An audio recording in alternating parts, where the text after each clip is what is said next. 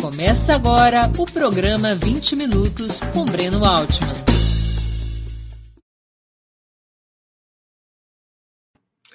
Bom dia! Hoje é 31 de maio de 2021. Está começando mais uma edição do programa 20 Minutos.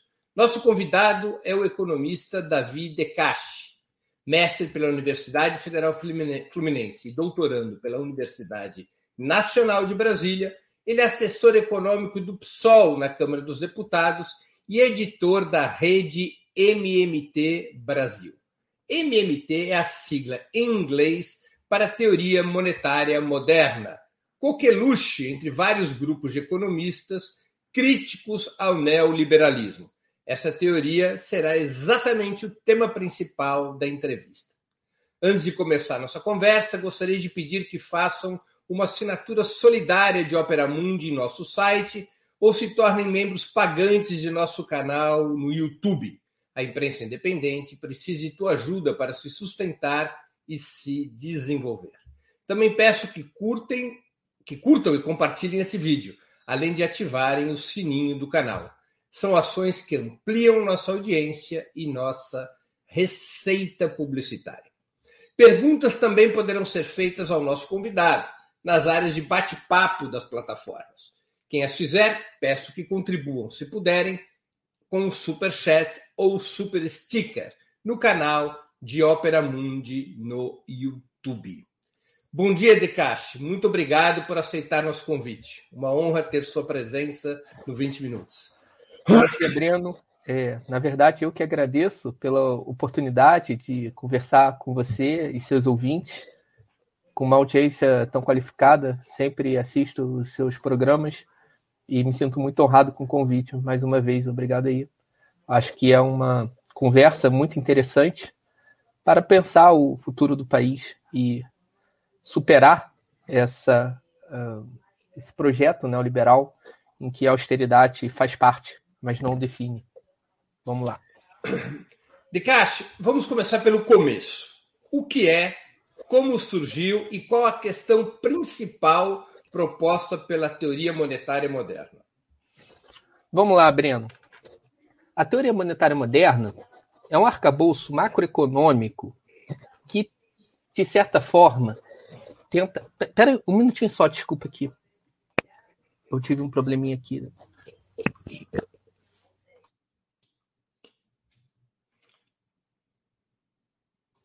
Opa, desculpa, pessoal, eu tive um probleminha aqui.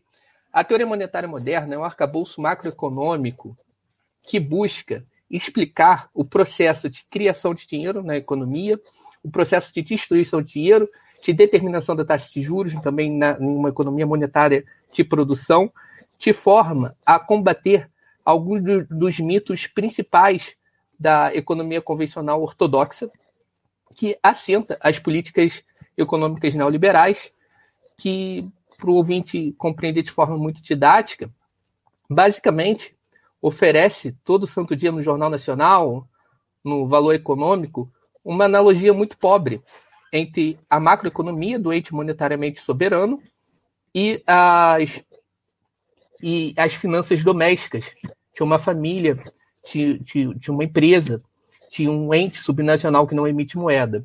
Tá? E, basicamente, a principal lição da teoria monetária moderna é de que um Estado que emite a sua própria moeda, por definição, não pode ficar sem essa moeda que só ele emite e emite toda vez que gasta. Mais uma lição é que os déficits públicos não são indesejáveis por definição, como na ortodoxia de boteco brasileira é, é convencionado. Na teoria monetária moderna, a gente entende que os resultados fiscais do governo devem se adequar à plena utilização da capacidade produtiva da economia em ofertar bens e serviços. Ou seja, se há capacidade ociosa, o governo, que não tem restrições financeiras para obter a moeda que só ele emite, deve ampliar gastos para ocupar essa capacidade. Se essa capacidade já está ocupada, o governo deve é, restringir os seus gastos para não gerar pressões de demanda. Então, a diferença fundamental entre a teoria monetária moderna e, as, e a economia ortodoxa convencional é que na economia convencional a economia ela fica flutuando para o orçamento se manter equilibrado. Na teoria monetária moderna, a gente inverte isso. É o orçamento que deve flutuar para manter a economia equilibrada no pleno emprego, tá? É, e as restrições, portanto, não são para obtenção da moeda que só o Estado emite, e emite toda vez que gasta, mas sim são restrições reais. Restrições como? Se eu tenho se eu tenho ferro, se eu tenho gente, se eu tenho cimento, se eu tenho concreto, o Estado vai, emite moeda e gera a mobilização desses fatores reais de produção para atender necessidades como a, a resolução do problema de saneamento básico e etc. Então, as limitações são sempre reais. E claro, mais importante de tudo, é, a MMT ela vai abrir as portas para um debate que é político, embora ela não avance nesse debate. Por quê? Ela mostra o seguinte, que o dinheiro não acabou, como a gente ouve no Brasil desde 2015. Tá? O dinheiro não acabou. Então a pergunta que fica é: se o dinheiro não acabou, por que a austeridade? É essa pergunta que a MMT abre e não resolve. E aí cabe a velha e boa crítica à economia política resolvê-la. Picache, na tradição do pensamento marxista, é, só seria possível romper com as crises do capitalismo a partir do fim da propriedade privada dos meios de produção de parte deles, a partir de uma concentração nas mãos do Estado dos principais meios de distribuição, de produção, distribuição e crédito. Sem isso, o capitalismo continuaria a viver seu sistema de crises cíclicas. É, a teoria monetária moderna prevê um caminho de estabilização do capitalismo diferente daquele proposto por Marx a partir de uma nova lógica monetária? Vamos lá. É, por definição, a teoria monetária moderna não é uma teoria revolucionária, tá? Ela está dentro do, do arcabouço pós-keynesiano, tá bom? Porém, contudo, entretanto, é, ela parte de um autor que é muito interessante, um autor pós-keynesiano que é central na MMT, que é Minsky. E Minsky já demonstrava que as economias capitalistas elas são endogenamente instáveis. Elas criam as suas próprias crises. Tá? Aí tem até uma certa interlocução com Marx. Então não há na MMT uma ideologia, uma ideia de que é possível termos um capitalismo perfeito e sem crises, tá? O que a MMT propõe é que a participação do Estado ativa a partir das suas políticas fiscais, monetárias, cambiais, funcionais, podem mitigar esse processo de crises. Eu, pessoalmente, aqui não estou falando pela MMT, eu considero o seguinte: macroeconomia, por definição, é ciência burguesa, tá? Mas há macroeconomias. Você tem várias macroeconomias. Tem a, portanto, então, se você tem uma macroeconomia mais ortodoxa e uma macroeconomia mais heterodoxa, você tem correlações de força diferentes, tá? A partir dessas visões de mundo e dessas visões teóricas. Então você pode puxar mais para um lado ou mais para o outro, de acordo com o arcabouço macroeconômico que você adote, a correlação de força capital-trabalho. É, a MMT tem um, um aspecto muito interessante aqui, falando do ponto de vista marxista, que é a luta pelo pleno emprego, pelos direitos trabalhistas. E eu acho que essa luta cria uma convergência tática entre essa, esse arcabouço pós-keynesiano e a nossa perspectiva socialista de transformação mais radical da sociedade. Esse processo de luta por empregos, por direitos trabalhistas, por saúde pública, por educação, por definição não é revolucionário, mas é pedagógico para a classe trabalhadora o processo de luta por essas coisas. Tá? Quando a gente fala de neoliberalismo, a gente associa muito a política econômica. Só que não se confunde neoliberalismo com políticas econômicas neoliberais, como se fossem sinônimos. As políticas econômicas neoliberais fazem parte do arcabouço neoliberal. um dos aspectos do neoliberalismo é a racionalidade neoliberal que formata a subjetividade dos indivíduos a partir dessas políticas econômicas. É um indivíduo que se vê como empreendedor de si mesmo, que rompe com os laços de solidariedade de classe e enfraquece a própria é, consciência de classe. Quando a gente dá bandeiras, a gente dá bandeiras de luta para a classe trabalhadora, como a luta pelo, pelo emprego, que é uma luta central hoje no Brasil. Né? Hoje a gente está falando aí de 14 milhões de desempregados e é um número que é altamente irrealista, porque a gente tem muita gente fora do mercado de trabalho, mais de 30% da força de trabalho está subutilizada e 40% está na informalidade. Então a gente tem uma tragédia no mundo do trabalho. Então essa luta, ela reforça laços de classe. Porque não adianta a gente ter só um, um programa econômico anti-neoliberal. Não adianta isso. A gente tem que criar aceitabilidade social para que esse programa seja executado. Eu acho que a MMT ela não é a teoria do tudo. Ela não dá o caminho para a resolução dos problemas do capitalismo, que são endógenos, não vão se resolver.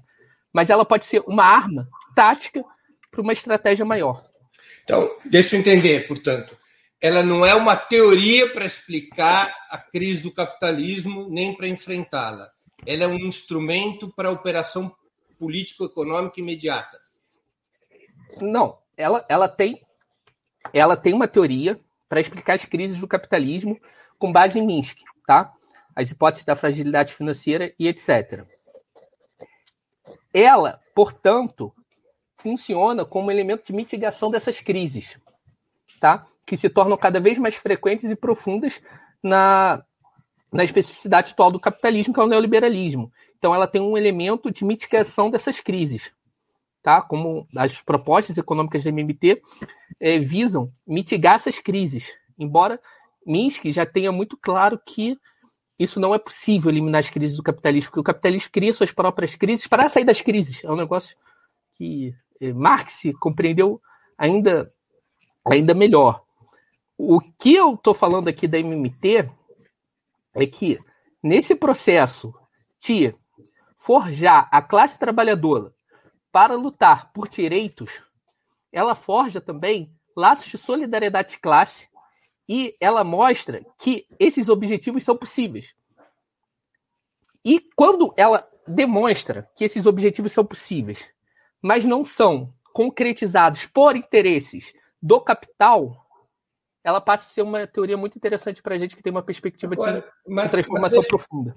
Mas desse ponto de vista que você defende, por que, que a esquerda deveria, digamos, sair dos paradigmas tradicionais do marxismo, inclusive sobre a moeda, e ir para os paradigmas dessa teoria que você mesmo classificou como uma teoria de origem burguesa, não revolucionária, para poder cumprir essa tarefa de forjar os laços de consciência de classe. Historicamente, os partidos marxistas, alguns com mais sucesso, outros com menos sucesso, forjaram esses laços de classe, eh, mantendo-se no terreno teórico do marxismo, inclusive sem é, combinações ecléticas com outras teorias, como as teorias de Keynes. Porque Vamos lá. Nesse momento teria que se encontrar uma alternativa a isso. No que, que o marxismo fracassou e ele precisa de uma outra teoria para exercer esse papel político ideológico que você propõe? Vamos lá, eu não estou falando que o marxismo fracassou. Como eu disse inicialmente, a MMT é um arcabouço macroeconômico é um, arcabouço, é um arcabouço macroeconômico rival à teoria ortodoxa convencional que nós temos hoje e que assenta a narrativa de que não há dinheiro, que não há condição fiscal para atender às demandas sociais. Parte da esquerda hoje no Brasil aceitou esse diagnóstico, de que o dinheiro acabou e que o ajuste fiscal é inevitável. A gente pode ver o fundo do poço que a gente entrou em 2015, final de 2014, início de 2015, né? A gente adotou um ajuste fiscal extremamente contraproducente do ponto de vista social, a partir de uma hipótese de que a contração fiscal iria permitir que o mercado voltasse a confiar no governo e que a volta da confiança iria baixar os juros. Quando os juros baixassem, o investimento privado iria ocupar o espaço dos investimentos públicos que estavam sendo cortados. Essa foi a visão adotada ali em 2015, tá? Claro que, no, no fundo, todo mundo sabia que isso ia, iria dar errado, né? No fundo, foi uma tentativa de entregar os anéis para manter os dedos. O que a MMT mostra é que isso é uma mentira. Que o dinheiro não acabou. E que isso é uma grande falácia. Ela inverte a relação causal da economia ortodoxa. Como que ela faz isso? Na economia ortodoxa funciona assim. O Estado é como uma família. Ele recebe uma renda X, recebeu 5 mil reais por mês de salário, e ele tem que gastar no máximo 5 mil. É, idealmente, ele deve poupar, gastar menos que 5 mil para realizar uma poupança, para que as futuras gerações dessa família tenham uma renda melhor, tenham uma casa melhor, você possa pagar o estudo dos seus filhos. É assim que a ideologia ortodoxa lida com a economia do ente monetariamente soberano. E aí eles falam: olha, se você começar a gastar mais do que arrecada uma família, se você ganha 5 mil e ficar gastando 5.500 todo mês, você vai começar a entrar no cheque especial, vai ficar na mão dos credores, vai pagar taxas de juros altíssimas, que vai corroer parte da sua renda, e com isso você vai entrar em um processo de deterioração das suas finanças pessoais, ao ponto de que vai chegar um momento que boa parte da sua renda vai estar indo para os bancos, para o credor, e esses próprios credores podem começar a desconfiar da sua capacidade te manter as suas dívidas em dia e pode parar de te financiar ou subir muito os juros. E aí você vai à falência total. Esse é o raciocínio que é, o Paulo Guedes ou o Jornal Nacional apresenta para a população e ele tem aderência ao senso comum. Principalmente uma fase em que a subjetividade neoliberal está entranhada nas pessoas que se comportam como empreendedores de si mesmos e, o, o, e passam a aceitar esse modo de governabilidade. Bom, a teoria monetária moderna, tecnicamente, ela inverte essa lógica. Por que ela inverte essa lógica? Primeiro, o Estado ele não, ele não se financia a partir da arrecadação tributária. Isso é muito estranho para quem está ouvindo a gente. E os títulos públicos não é um mecanismo de financiamento dos gastos públicos né, na teoria monetária moderna. Isso é muito estranho para quem está ouvindo a gente. Como é que acontece o processo de gastos? Como é que aconteceu em 2020? Em 2020, uma pergunta que todo mundo se fez: como é que o Estado vai gastar 300, 500 bilhões com combate à pandemia se o dinheiro tinha acabado em 2015, 16, 17, 18, 19? Como é que ele vai arrumar esse dinheiro? De tributo que não é, porque a arrecadação tributária teve a maior queda da história. Caiu mais de 30% a, as receitas do governo federal. Do setor privado que não é, porque o setor privado não vai ter dinheiro para emprestar ao Estado, já que o setor privado está precisando da ajuda do Estado, as empresas, os bancos e as famílias. Então, de onde que vai vir esse dinheiro? Simples. O Estado gasta, cria dinheiro toda vez que gasta. Isso é uma definição contábil. O Tesouro tem uma conta no Banco Central, que é a conta única do Tesouro. O processo de gasto se dá sempre da mesma forma. O Banco Central tem esse passivo não monetário, olha que definição legal, passivo não monetário, que é a conta única do Tesouro, e sempre que o Tesouro realiza um gasto, o Banco Central faz um crédito na conta de um banco, tá? E nesse processo ele transforma esse passivo não monetário em um passivo monetário, que é a conta de reservas bancárias desse banco. E dessa forma, ele realiza o gasto, ele expande as reservas bancárias no, no sistema, essa moeda estatal que foi criada, que a gente chama de reservas bancárias, economia CM0. Aí tem mais uma coisa interessante. Quando há essa expansão de moeda nesse sistema bancário, que é onde os bancos se relacionam com o Banco Central, o que acontece com esse excesso de moeda criado aí pelo déficit público? Tá? Eu gastei e não arrecadei, gerei excesso de reservas. A taxa de juros dessas reservas, elas tendem a despencar, porque o sistema vai estar sobrecarregado de reservas os bancos estão querendo se livrar desse excesso de reservas. Então, a taxa de juros que eles negociam entre eles, essas reservas, tende a despencar. O déficit público faz a taxa de juros tender a despencar. É o exato oposto do que acontece com uma família. E aí que entra os títulos públicos e as operações compromissadas. O Banco Central tem na sua carteira títulos do Tesouro para quê? Ele garante a compra de reservas a uma determinada taxa de juros. Tá? Então ele joga os títulos e absorve essas reservas numa taxa de juros pré-determinada. Por que, que ele faz isso? Porque ele não pode deixar a taxa de juros despencar para baixo da meta Selic, que é estabelecida pelo Copom. Então ele tem uma meta ali para perseguir. Então ele emite título para enxugar o excesso de reserva e determinar sua taxa de juros. Veja, a emissão de título não foi uma operação, essa operação com títulos públicos não foi uma operação de financiamento. Ela foi uma operação de determinação de taxa de juros. Tá bom? E os bancos sempre vão querer fazer isso, sabe por quê? Porque senão eles têm duas opções. Banco gosta de dinheiro. Essa é, a primeira hipótese. Tem gente que fala que não gosta de dinheiro, banco, tem gente e a gente fala que banco gosta de dinheiro. Então, sempre que eles estiverem com excesso de reservas que não rende juros, eles vão trocar por, por títulos que rendem em operações curtíssimo prazo de um dia. Tá? Quando a gente coloca o tesouro no mercado primário nesse, nessa equação, complica mais um pouco, mas o resultado final continua o mesmo. É, por fim, os tributos eles fazem um papel inverso dos gastos.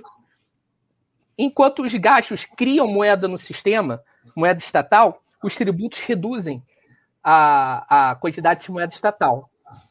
É, outra, outra lição, essa daqui é uma lição básica, né? Então, o déficit pressionaria a taxa de juros para baixo, não para cima.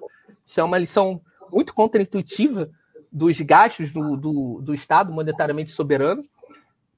E uma outra coisa que é meio óbvia, isso daí, é, só que o óbvio precisa ser dito hoje em dia: gasto de um é renda de outra pessoa. O gasto público não vai para um buraco negro. Gasto público é renda do setor privado. Tá? Gasto com juros é renda de rentista. Gasto com auxílio emergencial é renda das famílias mais pobres. Gasto público é renda do setor privado.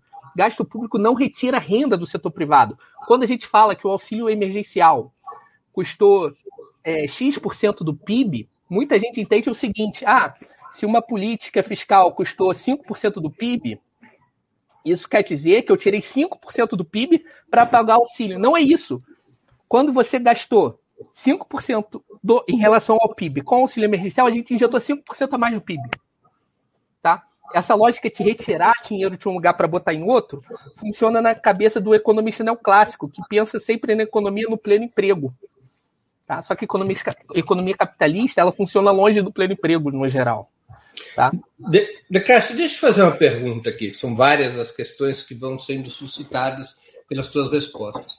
Você não acha que essa teoria, a teoria monetária moderna, se aproxima um tanto do raciocínio de Pierre-Joseph Proudhon, um socialista utópico e reformista, que imaginava enfrentar a desordem capitalista com manipulações monetárias tão criticadas por Marx em sua polêmica contra Alfred de no capítulo dos Grundes sobre moeda? Eu, eu não acho que que você tenha isso como uma implicação necessária, a ilusão de um capitalismo estável com a simples manipulação de política fiscal monetária na MMT.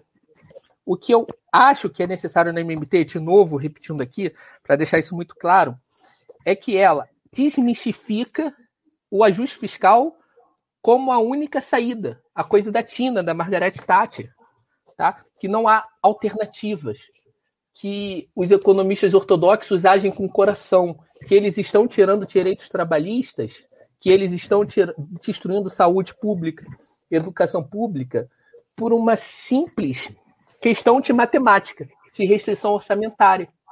Tá? A MMT ela serve para isso, nesse, nesse nível de abstração, a MMT serve para isso. Para a classe trabalhadora chegar e falar: não, isso é mentira. Ponto. É para isso. É desmistificar o mito de que o dinheiro acabou. É a MMT para aí. E com e desmistificando esse mito de que o dinheiro acabou, a classe trabalhadora ela começa a se organizar em lutas que são historicamente importantes nos movimentos sociais e nos partidos é, marxistas, que é a luta por redução da carga horária, emprego, é a disputa pelo excedente, saúde pública, educação pública. É, a, a, a luta por direitos trabalhistas marca a história da luta de classes. E a MMT, ela permite que os dirigentes partidários, os líderes sindicais, os líderes de movimentos sociais desmistifiquem nesse primeiro nível de debate a mentira de que o dinheiro acabou. Isso é fundamental no governo de esquerda em 2023. Agora, Decade, deixa eu fazer uma questão aqui para tornar mais claro para os nossos espectadores. Historicamente, a classe trabalhadora sempre lutou por esses direitos no capitalismo, por melhores salários, por mais habitação, por mais saúde, por mais educação. Uh, e o setor, e durante muitas e muitas décadas, o pensamento hegemônico na classe trabalhadora foi o pensamento marxista, seja em sua versão revolucionária, seja em sua versão reformista.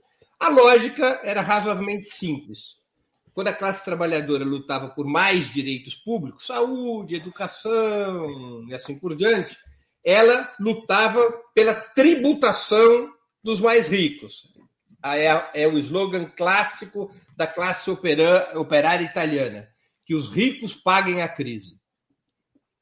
É, o alvo dessa mobilização da classe que você propõe deixa de ser a tributação dos ricos, o alvo central, o instrumento central, para ser a emissão de dívida e emissão monetária?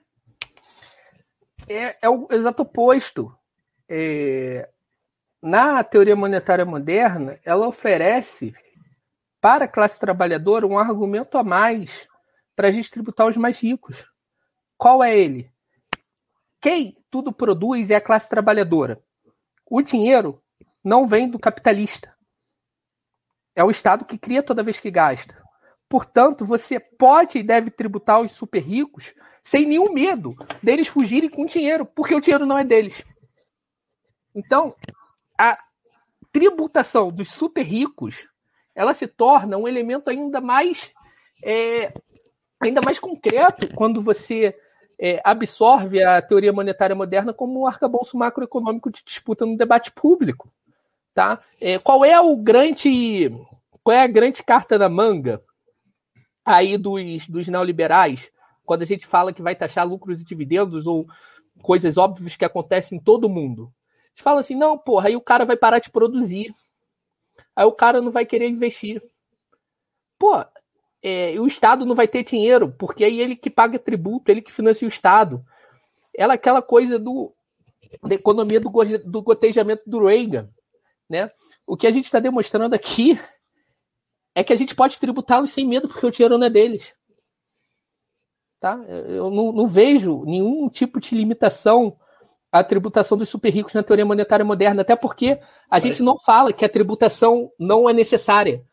Isso daí nunca, isso daí a, a, ninguém da teoria monetária moderna fala. O que a gente fala é o seguinte, que a combinação de gastos e tributos devem ser adequadas ao ponto de pleno emprego. Então você tem que ter tributação e tem que ter gasto. E nessa combinação, você deve buscar o pleno emprego. Você tem uma carga tributária, sei lá, de 33% e é necessário fazer é, realizar gastos na ordem de 45%, com déficit de 12%, tá ok. É isso que a gente está dizendo. Que a gente não precisa adequar os gastos à tributação. Isso não quer dizer que não seja é, interessante tributar. Ainda mais por um motivo. É, se você é, realiza, a gente pensando numa política de longo prazo, tá, Breno? Se a gente faz uma política muito deficitária por muito tempo, a gente vai estar tá criando um estoque de dívida pública muito grande que acaba incidindo uma taxa de juros que remunera os cientistas, que são os detentores dos títulos públicos, que são os mais ricos. Uma das formas de reequilibrar isso ao longo do tempo é taxando os mais ricos, porque aí a gente tem dois efeitos: uma redução desse estoque e uma redução da riqueza desses muito ricos, tá? Então, é, não há nenhum tipo de é, de oposição à tributação dos mais ricos. A gente só fala que não é necessário adequar os gastos à tributação no sentido de ter um orçamento equilibrado ao longo do tempo. O orçamento deve flutuar. Se for necessário, se a economia afundar e for necessário ampliar gastos com auxílio emergencial, nós podemos fazer sem nenhum tipo de, de constrangimento econômico, inflacionário, é, de risco de default da dívida pública. Esse é o ponto. Não tem nenhum tipo de, é, Tem algumas, per... Tem algumas perguntas é, dos espectadores nossos. É, então, vou começar aqui com Euclides Roberto Novaes de Souza. Você, de alguma maneira, já respondeu, mas é, apenas para registrar a pergunta dele. MMT é uma crítica imanente à macroeconomia? Sim. É, não seria uma crítica imanente à macroeconomia, porque ela é um arcabouço macroeconômico, né? Ela, eu, eu diria que a MMT ela está no primeiro, no nível tático de luta. Aí, eu, vamos ser muito pragmático, Breno. 2022, a gente vai ter uma eleição que vai ser marcada por uma disputa entre os que vão defender uma consolidação fiscal já no curto e médio prazo, inclusive setores da esquerda vão defender isso, tá? A dívida vai estar muito alta em 2022, os déficits vão permanecer altos. Vamos ter setores da esquerda falando em consolidação fiscal, falando em um teto de gastos que não seja aquele do Temer, mas um teto de gastos é, mais humanizado, em uma austeridade fiscal menos cruel, menos dura. E esse setor, inclusive, que, que está na esquerda hoje, tá? É, ele vai dizer que é um argumento puramente técnico porque a dívida pública, os déficits geram aumento de juros, queda de investimento privado, e o Brasil fica mal visto pelo mercado, o que aumenta o risco de fuga de capitais, explosão de câmbio, aquela história que a gente ouviu em 2002, que a gente ouviu em 2015, tá bom? E o que, que a gente vai demonstrar quando esse momento chegar é que isso é mentira, que a austeridade fiscal ela tem funcionalidades que nada tem a ver com essa mentira de que o dinheiro acabou e que é preciso ajustar as contas para não ter explosão inflacionária de juros e de câmbio, etc, etc. Então a MMT ela para aí. A MMT não é uma teoria do tudo que organiza a classe trabalhadora, que substitui a teoria marxista na organização da classe trabalhadora para a disputa é, do poder. Mas aí eu vou entrar num detalhe que eu, que eu já falei aqui algumas vezes hoje. É importante o processo de luta por direitos trabalhistas, por serviços públicos, porque nesse processo de luta há pedagogia, há formatação de solidariedade de classe. Com formatação de solidariedade de classe, a gente consegue ampliar a consciência de classe e combater um dos piores males do neoliberalismo, que é a formatação de um sujeito neoliberal que está sentado nessas políticas econômicas desastrosas que a gente que a gente implementou nos últimos anos.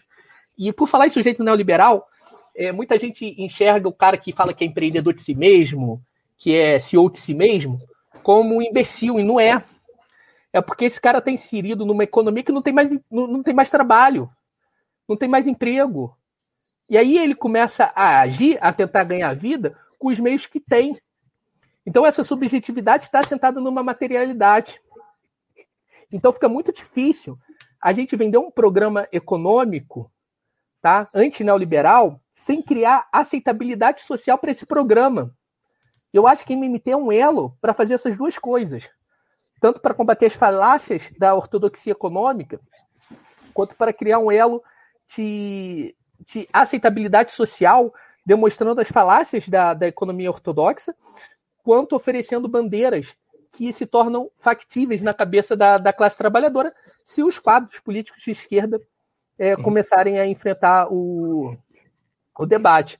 Breno, é, você sabe muito melhor que eu que há uma hegemonia neoliberal no campo econômico da esquerda há, há muitos anos já, isso não vem de 2015, e uma, uma coisa doentia com ajuste fiscal. Era uma disputa para ver quem foi melhor em ajuste fiscal, os governos PT ou os governos FHC. Era uma disputa para ver quem era mais fiscalista, quem era melhor nisso. E, eu acho que isso é totalmente contraproducente, né? É, para a luta de classes. Deixa eu fazer uma outra pergunta de um espectador nosso, Alberto Rodrigues, que também contribuiu com o Superchat. Eu queria agradecer. Como a MMT se relaciona com crises externas? Crises externas. Eu acho que essa pergunta aí é central. As crises externas, elas. O, o, o que, que acontece com um emissor monetário soberano que tem poucas coisas à venda na moeda que ele emite. Ele precisa importar de tudo, né?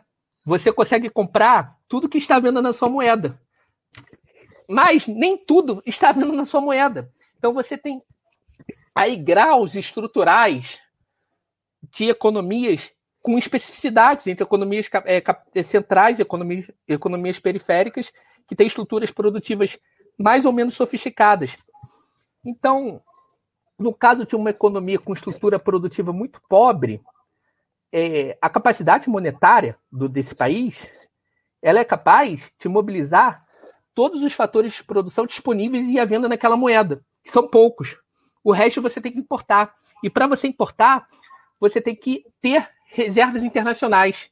E como é que você vai absorver reservas internacionais? Ou via exportações, ou atração de, de empréstimos e financiamentos externos. Tá? Você vai ter essas duas opções para garantir as divisas em moeda forte, para garantir a sua necessidade muito ampla de importações.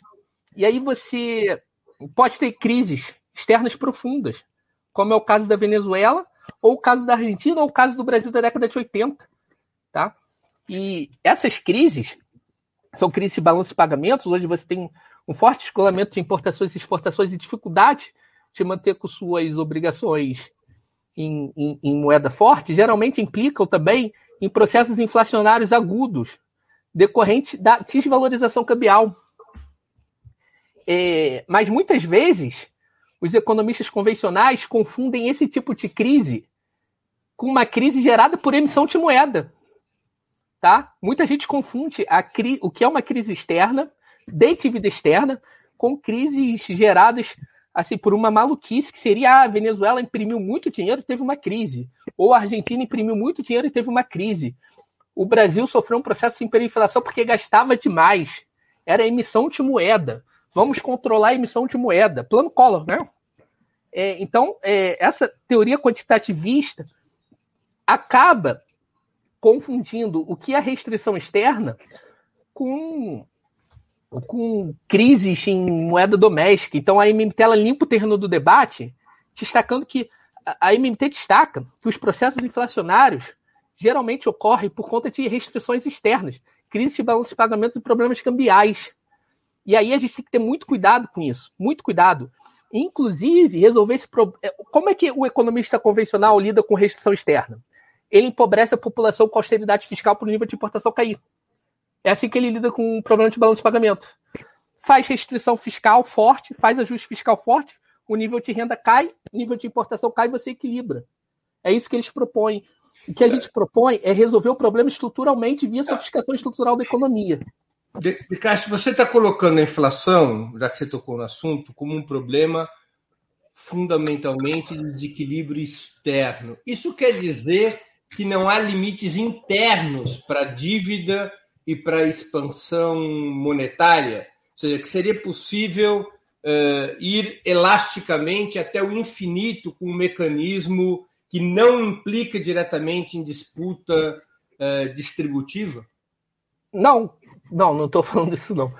O que eu, estou dizendo é o seguinte: uma das principais causas dos processos de hiperinflação tem a ver com economias destruídas e problemas de balanço de pagamentos e dívida externa, tá? Na história sempre foi mais ou menos assim a história. Internamente, qual é o limite para os gastos públicos? Tem um limite claro, que é a plena capacidade produtiva da economia em ofertar bens e serviços. Esse é o limite interno para os gastos. Então, o governo pode gerar demanda até chegar nesses pontos. É claro, aqui, só para. Não é tão simples assim, porque você pode bater em gargalos estruturais em determinados setores antes de bater no pleno emprego. Como então, já está pode... acontecendo nesse momento no Brasil, por exemplo. É muito difícil hoje encontrar cimento, vidro, há vários produtos em escassez na construção civil. Perfeito. Você pode bater em gargalos estruturais antes de bater no pleno emprego. Tá? Aí você tem duas formas de resolver isso, Brian. De novo, mesma coisa da restrição externa. O que, que o economista convencional faz? Desacelera a economia e gera desemprego em massa. Pronto, está resolvida a inflação. Se resolve a inflação com desemprego em massa. O que, que o economista que parte de uma abordagem próxima à MMT iria propor? Diagnóstico, diagnóstico exato de onde está o gargalo estrutural que está pressionando a inflação. Diagnostiquei Vamos fazer investimento para eliminar esse gargalo estrutural no longo prazo. É assim que se resolve o problema. Tá? E, inclusive, a, a, a, gente fez isso ao longo da história muitas vezes e a gente foi abandonando esse processo. De, a gente tem que diagnosticar aonde que a inflação está ocorrendo. Se é câmbio, se é determinado setor. É, por exemplo, energia elétrica. A gente tem um, um gargalo na, na produção de energia. E a gente está batendo ali forte nessa restrição. A gente tem que direcionar um planejamento investimento público para eliminar esse gargalo. tá? E não desaquecer a economia como um todo para conseguir controlar a inflação, gerando desemprego em massa. E essa é que é a diferença. Na... Agora, é, você está colocando é, certas questões da teoria monetária moderna que é, colidem não apenas com o pensamento clássico, neoclássico, o pensamento neoliberal, mas também com uma certa tradição marxista. Vou aqui colocar um ponto como advogado do diabo para facilitar a sua exposição. É... Centralmente, a, a, os partidos, dirigentes, economistas de tradição marxista, eles sempre vinculavam uh, a conquista de direitos e a expansão desses direitos para a classe trabalhadora há uma arrecadação de tributos para impor a ampliação do financiamento do Estado a partir da apropriação de fatias crescentes do lucro privado. Isso é um elemento fundamental, não a expansão de moeda, muito menos da dívida pública, até porque a dívida pública, por conta da taxa de juros, remunera e engorda o capital. Então, o elemento central na política mais tradicional dos partidos marxistas era a reforma tributária. Estou aqui me referindo à social-democracia europeia, por exemplo. E, e, além da reforma, isso como política tática, ou seja, não como política revolucionária, mas como política eh, de acumulação de forças. Você está tirando a questão tributária do lugar central que ela ocupava nessa tradição e colocando a expansão do gasto público? Não, é, pelo contrário. O que eu estou falando vamos lá. Se você tá com uma. Se você. Vamos, vamos supor o melhor dos mundos, tá? Ou o quase melhor dos mundos, um governo progressista assuma. 2023, uh, o país. Ele vai fazer uma política fiscal a lá MMT. Vai gerar pleno emprego. Perfeito. No pleno emprego, você vai gerar conflito distributivo. Tá? Você vai gerar conflito distributivo acirrado. E aí, sim, quando você está no pleno emprego, que você vai ter a capacidade é, produtiva instalada plenamente ocupada, você, você acirra os conflitos distributivos, é necessário, sim, aumentar a arrecadação, a tributação, principalmente dos mais ricos. Na verdade, é necessário aumentar a tributação dos mais ricos, apesar disso. A gente tem que aumentar a tributação dos mais ricos para reduzir a desigualdade, que é inaceitável. A, a, desigualdade de renda e riqueza que tem no Brasil, tá? E, e no mundo pós, pós anos 70. Então, não, não tem nenhuma contradição disso com a teoria monetária moderna. O que a gente está falando é o seguinte: se nossa carga tributária está em 33%, e a gente, se a gente quer aumentar a, a arrecadação tributária dos mais ricos, se a gente conseguir 2%, a gente vai para 35%. Vamos supor uma reforma tributária muito forte hoje no Brasil. De curto prazo, a gente conseguiria aí uns 2% de carga tributária. Aí a gente aumenta de 33% para 35%. Isso quer dizer que a gente só pode gastar 35% do PIB?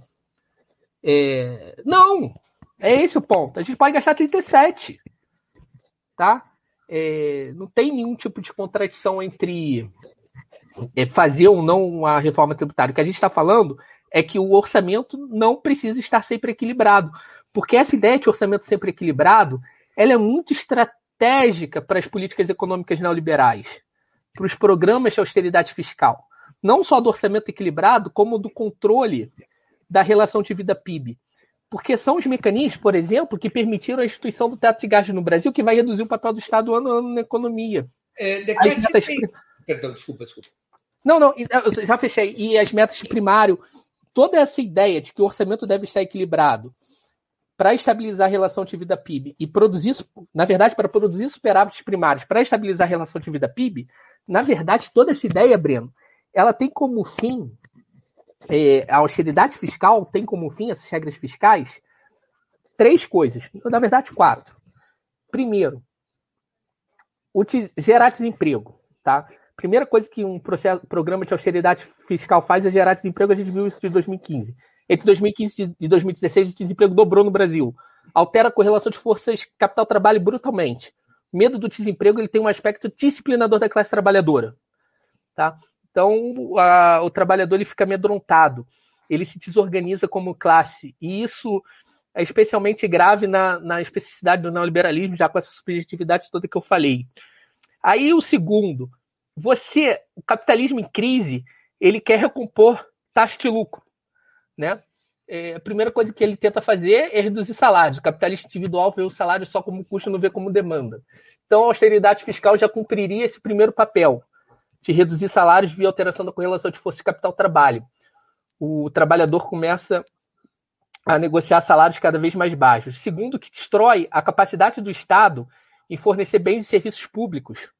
E essa destruição é funcional para o capital ansioso por ocupar novas esferas de acumulação em tempos de crise, em especial. Então, se você destrói a educação pública, é, as universidades públicas, o cara da Croton fica super feliz que ele vê que uma possibilidade de ocupar esse espaço que antes, é, antes era da, das universidades públicas.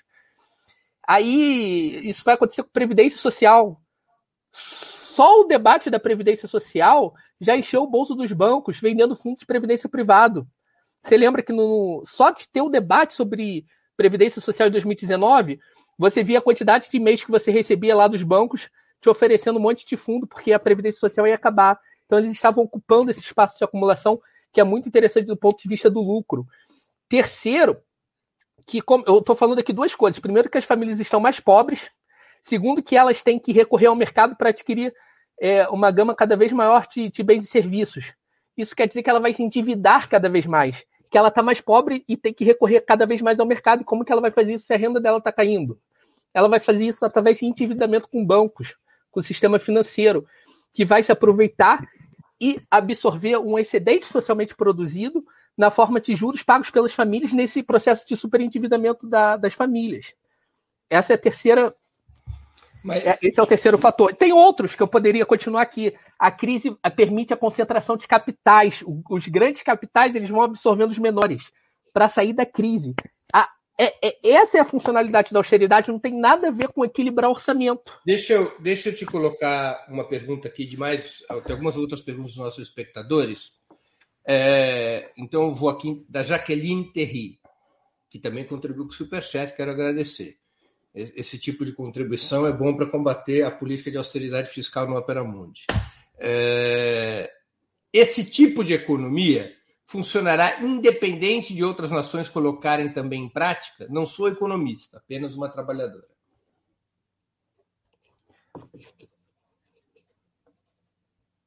Tá, entendi a pergunta. Ela está perguntando se esse tipo de economia funcionará independente das outras nações colocarem em prática, né? Vamos lá. Na verdade, a MMT tem dois aspectos. Um mais descritivo. Nesse aspecto mais descritivo, ela está falando o seguinte, com base nas finanças funcionais. O limite para os gastos públicos é a capacidade da economia ofertar bens e serviços. Tá?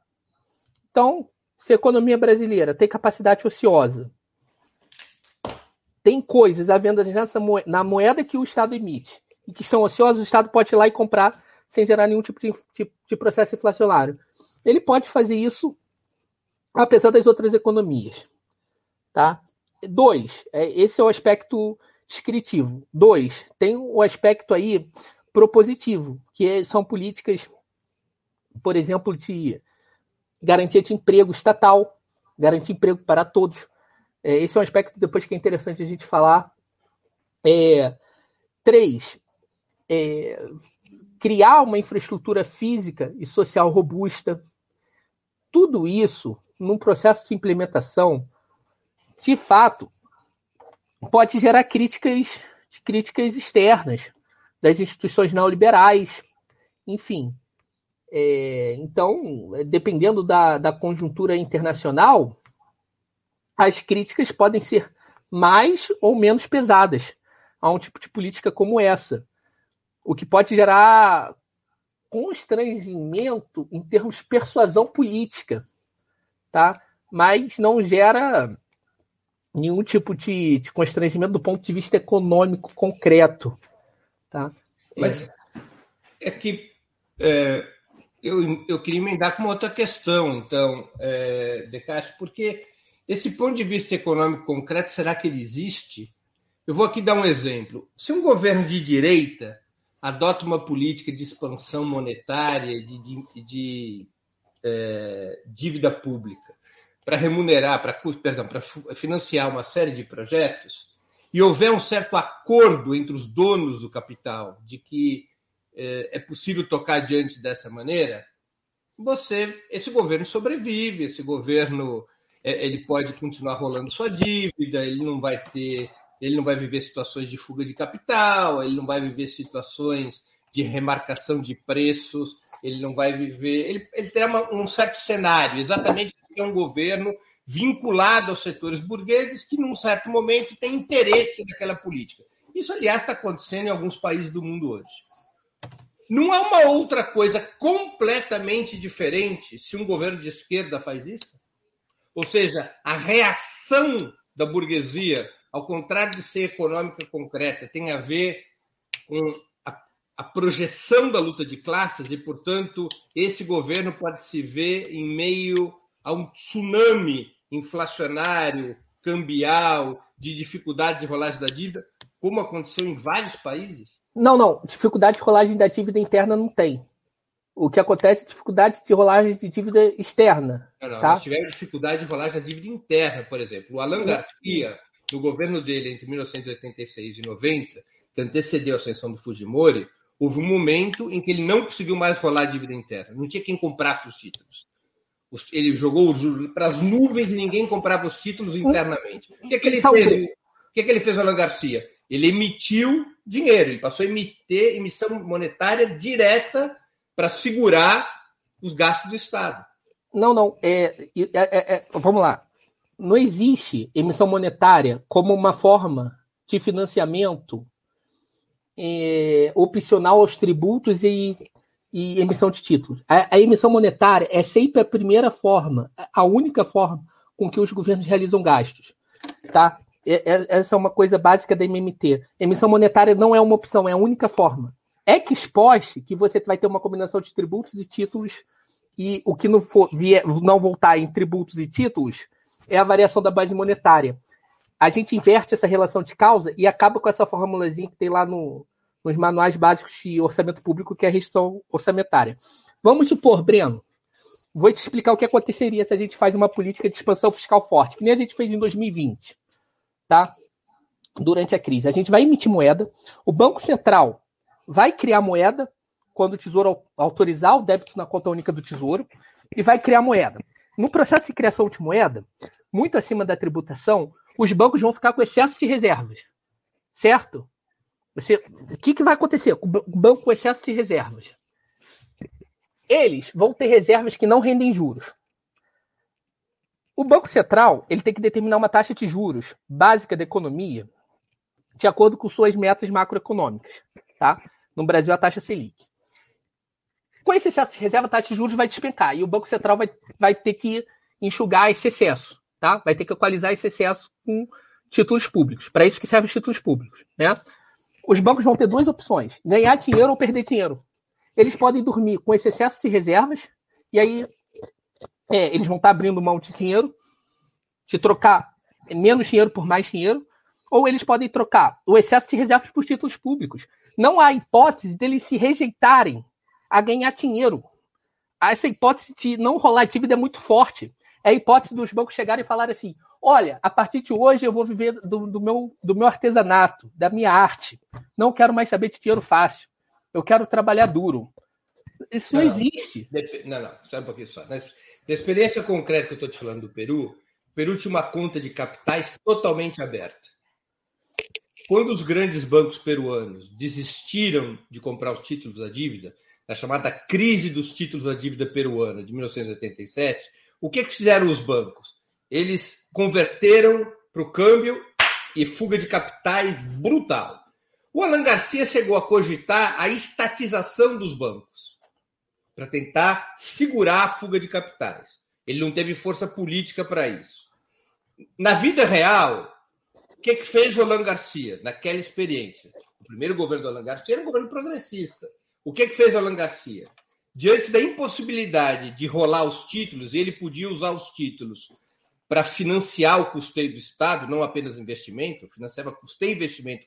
Mas para que, que ele precisava rolar o título? Hã? Título é dívida interna peruana. Mas por que, que ele precisava disso? Por que ele, que ele não pagava os títulos pagando? Para enxugar, para retirar recursos do mercado e o Estado poder ter esses recursos sem emissão de moeda. No, mas o Estado não consegue ter esses recursos. Breno, a pergunta é muito simples. Como é que o setor privado compra um título público? Com que moeda? Com uma moeda que o Estado teve que emitir anteriormente. Que, já, que está depositada em bancos. É uma moeda que já pertence ao setor privado. Não, Breno, olha só. Todo, qualquer tributo ou qualquer título público, ele é pago com a moeda que o Estado emitiu. O Estado tem que emitir a moeda para o setor privado pagar tributo e comprar título. O, o, o, o, caso do Peru eu não conheço especificamente, mas pelo que você falou rapidamente, dá para ver, assim, com muita clareza, que se trata de um problema de crise externa, com pressões cambiais fortíssimas. Ou seja, havia uma escassez de reservas ali, muito provavelmente gerado por desequilíbrios estruturais, e isso gerou pressões cambiais muito fortes. Tá? E essas pressões cambiais, na periferia, como é que a gente costuma tratar? Ou você fecha a conta de capitais, que é um, que é um super desafio no mundo atual, ou você taca a taxa de juros lá para cima, explode taxa de juros, isso o Brasil fez na década de 90, para atrair fluxo de capitais, para atrair dólar, que vai ser convertido em moeda nacional. Então, o problema aí é de restrição externa. Não, não, não, tem, não existe, por definição, problema de rolar dívida. Porque o Estado que emite a moeda, ele não pode ficar sem essa moeda. Ele não precisa do setor privado para dar a moeda que ele, que ele emite toda vez que gasta. Para ele pagar um título público, ele tem que emitir moeda. É, é, é, assim, sempre que o Estado é, ele vai pagar o rentista, ele emite moeda para pagar o rentista. Não tem como ele ficar sem esse dinheiro. O que, o que pode acontecer, e acontece com frequência, é problemas de balanço de pagamentos, fugas de capitais. E a fuga de capitais é um problema sério. Geralmente, quando você não tem um nível suficiente de reservas internacionais, é, o credor externo, em moeda que você não emite, ele pode ficar desconfiado da sua capacidade em fazer essa conversibilidade. Isso vai acontecer especificamente em regimes de câmbio fixo. Tá? Em regimes de câmbio fixo isso acontece demais, como foi no Brasil 98 para 99. Tá? É, isso se torna insustentável, principalmente em regimes de câmbio fixo, que você garante uma conversibilidade de X reais em X dólares, ou, ou regime de metas, de metas cambiais. Tem aqui uma nova pergunta de um espectador, do Alberto Rodrigues, que também contribuiu com o Superchat. Qual a postura da MMT sobre a auditoria da dívida? A, a, a questão da auditoria da dívida eu, são críticas de dois níveis. O primeiro nível eu acho menos importante, é, que eles confundem amortização com rolagem, tem alguns problemas técnicos ali. Mas isso daí, para mim, é o de menos. O meu maior problema com a auditoria é a leitura que ela faz, por exemplo, da crise econômica no Brasil. Tá? Para eles, o dinheiro acabou porque a gente é, tem uma dívida muito alta e aí a gente tem que fazer austeridade fiscal para continuar tendo dinheiro para pagar os rentistas. Isso mascara a natureza da austeridade fiscal, essa leitura de, da crise no país. A crise no país não tem nada a ver com o dinheiro acabou para pagar a dívida. Essa, aliás, é a argumentação do Guedes. A dívida pública está muito grande e a gente tem que fazer austeridade para pagar juros da dívida. Aí a auditoria fala, é, mas é, é, isso, mas aí essa dívida é ilegal e a gente não precisa pagar. Mas aceita o pressuposto. O que eu estou falando é o seguinte: a austeridade não é porque o dinheiro acabou, porque o dinheiro não acaba. A austeridade é para gerar desemprego, mudar a correlação de força de capital trabalho, reduzir salários quando o capitalismo está em crise, destruir o estado de bem-estar social, o, o, embrionário estado de bem-estar social, o pouco que resta dos bens e serviços públicos no Brasil, para abrir esferas de acumulação privada, financiarizar bens e serviços públicos, a mercantilização que vem pela austeridade anda de mãos dadas com a financiarização, e o processo de reconcentração de capital dos grandes capitais absorvendo os pequenos. A austeridade fiscal tem essas funcionalidades que a CD resume basicamente é uma crise de dívida, que é o argumento ortodoxo, no fundo. Que é, tem, tem uma crise, tem uma dívida muito grande, não tem dinheiro para pagar, e aí precisa fazer austeridade. Esse é o raciocínio. Esse raciocínio, de certa forma, fazia sentido quando você trata de dívida externa. uma coisa muito importante é diferenciar dívida externa de dívida interna. Por isso, as reservas internacionais, uma das coisas que aconteceram de bom durante os governos do PT foi a mitigação, é, foi a redução muito significativa do nosso processo de vulnerabilidade externa, via desdolarização do passivo externo e acúmulo de reservas internacionais e desatrelamento da dívida interna ao câmbio. A, a, gente teve algumas mudanças estruturais importantes nesse aspecto no governo PT. A dívida externa é muito problemática. E a dívida externa, de fato, faz aquilo que você falou no Peru. É, gera aquilo que acontece na Venezuela ou na Argentina hoje. Tá? A dívida externa é muito problemática. E aí, meu amigo, é, você tem que sentar para negociar ou dar moratória, entendeu? Ou não pagar. E aí vai. É muito mais complexo. Tem uma, tem uma outra pergunta do Alberto Rodrigues. É, algum país está implementando MMT? Eu vou anexar uma pergunta minha também. Você é, tem alguma experiência em país periférico de implementação bem sucedida da MMT? Então, a MMT ela é uma descrição das operações entre Tesouro, Banco Central e bancos, antes de tudo. Os Estados Unidos opera assim, o Brasil opera assim. O Brasil opera de acordo com as descrições da MMT. Não, é... É, é, é, é isso. Assim, mas é que você propõe uma derivada em relação, programática em relação a isso. Tá, então. Então vamos lá, separar a economia positiva de normativa. De um lado, a MMT te escreve como as economias monetárias funcionam hoje no, no processo de gastos, tributação, emissão de títulos, determinação de taxas de juros. Tá? Isso é um ponto.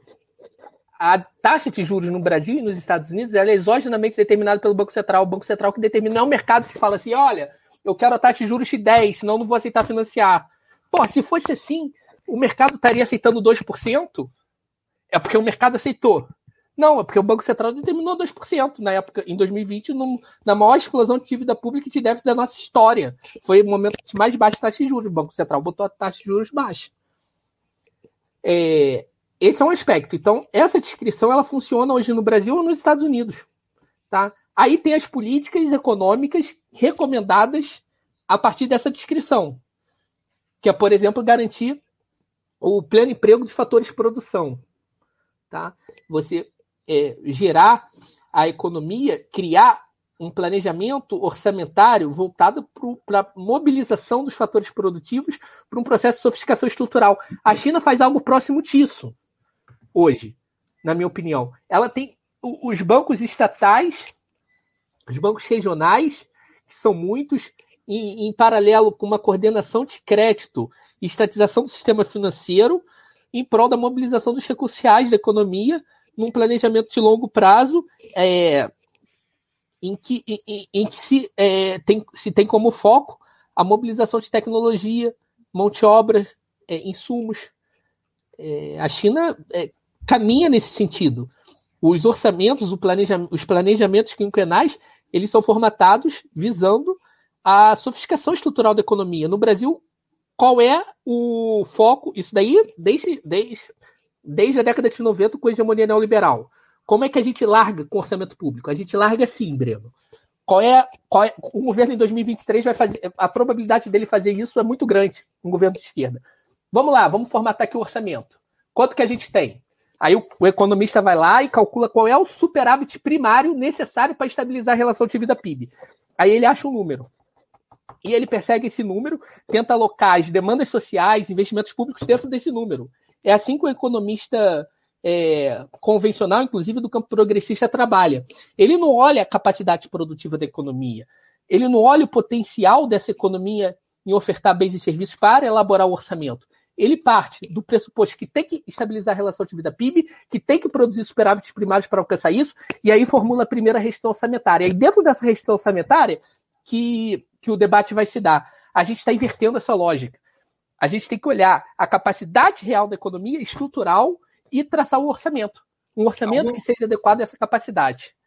Algum país do capitalismo periférico aplica essas políticas, aplica ou aplicou essas políticas econômicas com esta lógica recomendada pela MMT? É, é porque é muito difícil você. Vamos lá, no Brasil, o Brasil de 30, 80 com vários problemas. Tá? Eu sou um crítico do modelo de desenvolvimento do país, foi, foi, um, foi um processo de, de crescimento com ampliação de desigualdades sociais, principalmente a partir da ditadura. Mas olha, a gente tinha uma política fiscal altamente voltada à eliminação dos nossos gargalos estruturais, tá? Isso daí a gente vai vai ver durante todo o nosso processo de substituição de exportação. A nossa política fiscal era formatada para eliminar gargalos estruturais e, inclusive, eliminar os gargalos de restrição externa com processo de substituição de exportação que vão variando ao longo do tempo, no período de 30 a 80. O Brasil foi o país que mais cresceu no mundo nesse período, com vários problemas. Claro que é um modelo não recomendável hoje em dia, principalmente pelo seu processo de ampliação das desigualdades sociais, que, que deve ser revisto, por óbvio, mas a gente tinha um, um programa, tipo, a gente tinha conta movimento, Breno, você lembra? É, melhor do que eu, em que o Estado ele tinha uma capacidade fiscal, basicamente, do ponto de vista da disponibilidade orçamentária ilimitada. E ele adequava a conta movimento, essa capacidade essa falta de restrições autoimpostas, essa ausência de restrições autoimpostas que nós temos hoje, a um processo de substituição de exportação e sofisticação estrutural. É, a partir dos anos 90, a gente foi fazendo reformas, reformas fiscais que foram criando restrições autoimpostas à capacidade do Estado em, em atuar na resolução desses gargalos. Eu deixei escapar uma pergunta do Euclides Roberto Novaes de Souza, que também contribuiu com o Superchat. Ele responde. É uma pergunta depois que você tinha respondido a uma outra questão dele.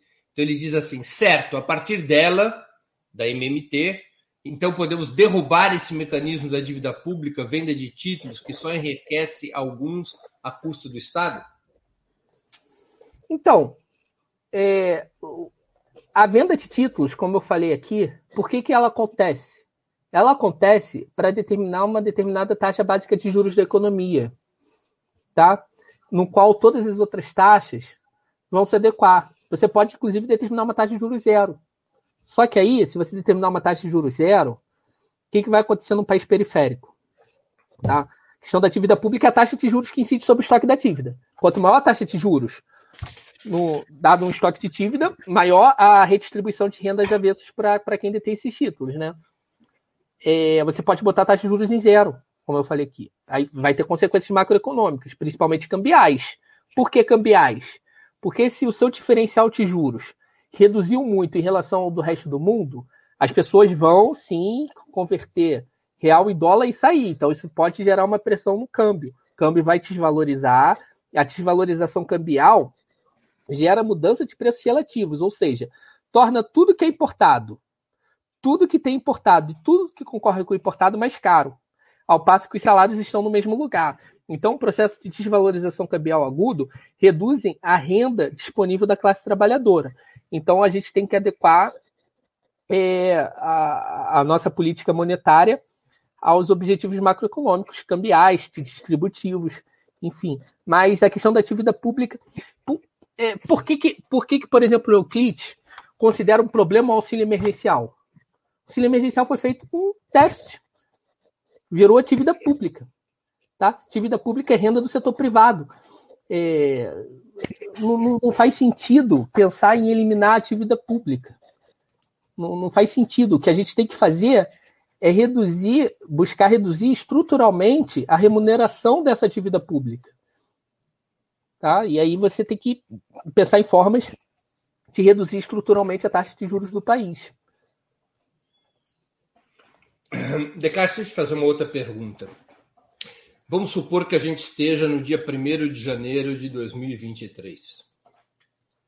É, e Davi Descartes foi nomeado ministro da Economia. Você anunciaria um plano de investimentos suponho eu, pelo que você tem respondido aqui na, entrevista. E você teria que responder a como seria financiado esse plano de investimento. nesse teu, nessa tua, respondendo a pergunta, ministro da Videcash, como será financiado esse plano de investimento? Qual resposta você daria? A gente vai financiar como a gente sempre financia, como a gente financia agora. Essa é a resposta. Da mesma forma que a gente financia agora. Você gasta dinheiro, cria dinheiro quando gasta. Depois que você cria dinheiro, esse dinheiro é exposto no final do ano solar, ou de três meses, ou de dez anos, ele vai virar uma combinação de tributos, títulos e variação da base monetária. Só há essa forma de, de financiar gasto público. É, você é não apresentaria junto uma proposta de reforma tributária que, entre outras tarefas, mostrasse uma confluência de médio e longo prazo no sentido de reduzir o peso da dívida sobre o PIB? Ah, vamos lá. Então, agora vamos lá. Agora é outro ponto. Qual seria um plano, um plano básico de execução é harmônica? Facilitar, deixa eu facilitar a vida dos nossos espectadores aqui, uma, simplificar um pouco a conversa. É assim. É, eu usei até esse argumento na entrevista com a Esther Dweck na sexta, eu vou repetir porque eu acho que ele ajuda a entender, ajuda a quem não é economista entender. Que é assim, o Estado ele para lançar um processo de produção, ele precisa antecipar o capital. A grande vantagem é que o Estado emite seu próprio capital, ao contrário de uma empresa privada, que, quando precisa desse capital inicial, precisa ir buscar em algum lugar, ou é o dinheiro dos seus acionistas, ou ela toma emprestado em bancos. O Estado emite seu próprio capital para iniciar um processo de produção.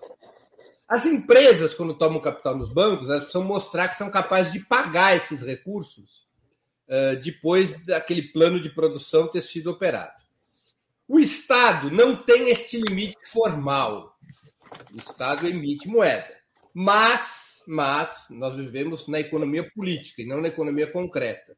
Portanto, se houver sinais de que o Estado poderá perder controle das suas finanças, isso tem consequências na economia. Então, o Estado precisa mostrar que vai gastar agora, mas lá na frente as contas vão se ajustar. Como é que você apresentaria esse plano, essa combinação entre financiamento, é, reforma tributária e eu agrego até um outro ponto, Decache, que é a reforma financeira, porque, como sabemos, no Brasil o Estado tem baixo controle sobre o preço da moeda, dado o peso dos monopólios é, bancários privados. Brego, a grosso modo, eu não, eu não aceito esse pressuposto de que você tem que é, equalizar as finanças públicas, porque senão vai gerar incerteza. Isso daí, a gente tinha um nome para isso, tá? Que ficou muito em moda em 2016, que era dominância fiscal. Era mais ou menos assim. Esse argumento que era da Mônica De Bolle, do Arminio Fraga, dessa, dessa turma. O argumento era mais ou menos assim: olha, se o descontrole fiscal for muito elevado, não vai nem adiantar subir taxa de juros mais. Porque se você sobe taxa de juros, vai ampliar ainda mais a dívida, porque a taxa de juros vai gerar uma, uma despesa financeira muito grande, a dívida vai crescer cada vez mais, e aí você não vai conseguir mais controlar a inflação, porque você vai gerar desconfiança do mercado, fuga de capitais, e a partir dessa fuga de capitais, o câmbio vai explodir e a gente vai entrar no processo hiperinflacionário. A Mônica De Bolle, nesse, nesse momento, ela falou, inclusive, que a gente pediria nos próximos anos ajuda ao FMI. Tá lá, só jogar no Google. Era essa a hipótese. Essa hipótese é falsa. Tem uma outra hipótese também que é falsa, que era da contração fiscal expansionista, que é mais ou menos esse pressuposto, que é o seguinte: olha, se as finanças públicas estiverem arrumadas, é analogia com finanças domésticas, Breno. Se as contas públicas estiverem arrumadas, o credor vai exigir taxa de juros menor. Se tiver desarrumados, o credor vai exigir taxa de juros maior. Tá? E aí a gente, a, a gente arrumando a economia, a taxa de juros vai cair, investimento vai subir. Isso não existe. O capitalista, ele investe quando tem demanda, meu amigo. Se você chegar para uma empreiteira e contratar obra de saneamento básico, o cara vai fazer. Entendeu? É, não tem essa, ah, não vou fazer. Ou você. Porque. É, olha, só, olha só que coisa. Por que, que uma economia que está crescendo, que tem reservas internacionais, que é o que o credor externo está que é o que o cara que entrou no Brasil está olhando. Se ele tem reservas internacionais para bancar a saída dele. Se você está entrando no Brasil com dólar, o que, que você quer? O que, que você vai olhar, Breno? Você vai olhar se o Brasil vai ter capacidade de converter os seus reais em dólares na hora que você for embora, não é isso? Você vai olhar isso, você não vai olhar se o Brasil tem reais. Por que diabos, em uma economia que está crescendo, que, numa economia que tem reservas internacionais, o setor privado vai falar assim: pô, vou fugir desse país porque eu olhei lá o indicador da relação dívida PIB. É, isso daí, esse argumento serve para tudo. Esse argumento é pouco sólido, ele serve para tudo. Ele serviu para fazer reforma trabalhista. Reforma trabalhista é isso, olha. Pelo amor de Deus, pessoal, se a gente não fizer reforma trabalhista, o capital vai embora. Se a gente fizer reforma tributária, esse argumento, por exemplo, serve para obstruir a reforma tributária no Brasil. Por isso que eu falo que a MMT é importante como arma pela reforma tributária. Porque esse argumento, por exemplo, que os economistas neoliberais usam para bloquear a reforma tributária. É assim, ó, pô, se fizer reforma tributária, a gente vai parar de confiar no governo. A gente vai perder a confiança no governo. Se ele começar a falar que vai taxar a gente, a gente vai perder a confiança, a gente vai embora e vai ter fuga de capitais, o dólar vai explodir, vai dar inflação. Eles usam isso para tudo. Reforma trabalhista, ah, não. Tem muito direito trabalhista no Brasil, esse, essa classe trabalhadora está ganhando salário muito alto. Se não fizer reforma, se não arrochar para cima do trabalhador, a gente vai embora daqui. E aí vai ter fuga de capital e inflação. É fuga de capital, câmbio e inflação. É, é o argumento pronto, fechado, que vai servir para obstruir qualquer tipo de política econômica. E a gente tem que encarar esse argumento. Eu acho que aí que aí tem o debate no campo da macroeconomia. E no, de, no debate no campo da macroeconomia, a MMT ela fornece ferramentas para o político, para o líder sindical, para o líder de movimento social, para a classe trabalhadora como um todo, combater esse argumento de que tudo vai gerar fuga de capital e hiperinflação. Pô, não vai. Não vai. Deveria acontecer em 2020. Isso. Isso tudo, toda esse, essa desgraceira aí que todo mundo fala que aconteceria, deveria acontecer em 2020, porque a gente teve a maior explosão da, da atividade pública, a maior queda de receitas tributárias, o maior déficit da nossa história. E tudo isso aconteceu com as menores taxas de juros também da nossa história. Deu um nó na cabeça dos economistas ortodoxos no mundo todo. Deu um nó. É claro que eles fizeram um recuo tático, daqui a pouco eles vão retomar. No Brasil, principalmente, a narrativa, mas essa narrativa ficou muito frágil com a pandemia. Ficou muito frágil. Os economistas se envergonham hoje, os economistas liberais, de falar que falaram em 2016 em dominância fiscal. Pergunta a qualquer um deles hoje se eles não falaram besteira. Que ia ter que pedir dinheiro ao FMI. Não, a gente teve que pedir dinheiro ao FMI para pagar o auxílio emergencial? Isso significa soberania monetária. Soberania monetária significa que para pagar o auxílio emergencial, bastou o Congresso aprovar. Não teve que pedir a país nenhum, não teve que pedir a FMI nenhum. O que, que isso significa concretamente do ponto de vista de um plano econômico, do núcleo de um plano econômico? Núcleo de plano econômico, a gente precisa do seguinte: a gente tem que identificar quais são os setores prioritários, tanto em termos de infraestrutura física quanto em termos de infraestrutura social. Então a gente tem que identificar isso. Então a gente tem que conversar com o engenheiro, com o pessoal da assistência social, identificar onde estão os nossos gargalos físicos e sociais, em tecnologia, em indústria, em arcabouços de, bem, de estado de bem-estar social. Então você identifica. Você identifica a capacidade produtiva real da economia em atender esses objetivos. Isso significa planejamento, uma economia projetada. E aí, a partir disso, você elabora o orçamento. É assim. Ponto. E aí você vai planejar o orçamento com base nas suas restrições reais, nas capacidades reais. Você vai identificar onde tem gargalo estrutural, até onde você pode ir em cada setor, aonde que você pode gerar pressões de demanda excessiva que podem gerar processos inflacionários, quais são os setores que podem alavancar mais ou menos processos de restrição externa. Então, o planejamento ele se volta não mais a estabilizar a relação dívida-PIB, e sim mobilizar os recursos que estão na economia. É assim que a gente deve fazer um planejamento orçamentário. Identificar as nossas potencialidades reais, concretas, inclusive a nossa potencialidade em fazer é, um processo de importações, que a gente tem reservas internacionais, olhar todos esses nossos esses, no, esses nossos recursos e a partir disso elaborar o orçamento. Elaborou o orçamento, você vai realizar o gasto. Ex post, você, esses gastos vão retornar em tributação e emissão de títulos. Ponto. E aí, se esses gastos forem demasiadamente é, deficitários, por exemplo, se você tiver um problema de concentração de renda, a gente vai taxar os mais ricos. Mas, na verdade, a gente tem que taxar os mais ricos por N motivos. Nenhum deles tem a ver com equilíbrio orçamentário, por N motivos.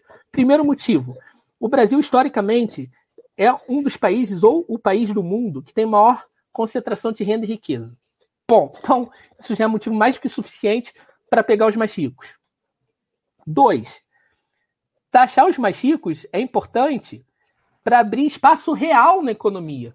Se a gente está pensando numa economia que está pressionando o pleno emprego, a gente tem que reduzir renda de alguém para ampliar ainda mais a renda da classe trabalhadora nesse ponto de pleno emprego, tá? Aí é nesse ponto de pleno emprego.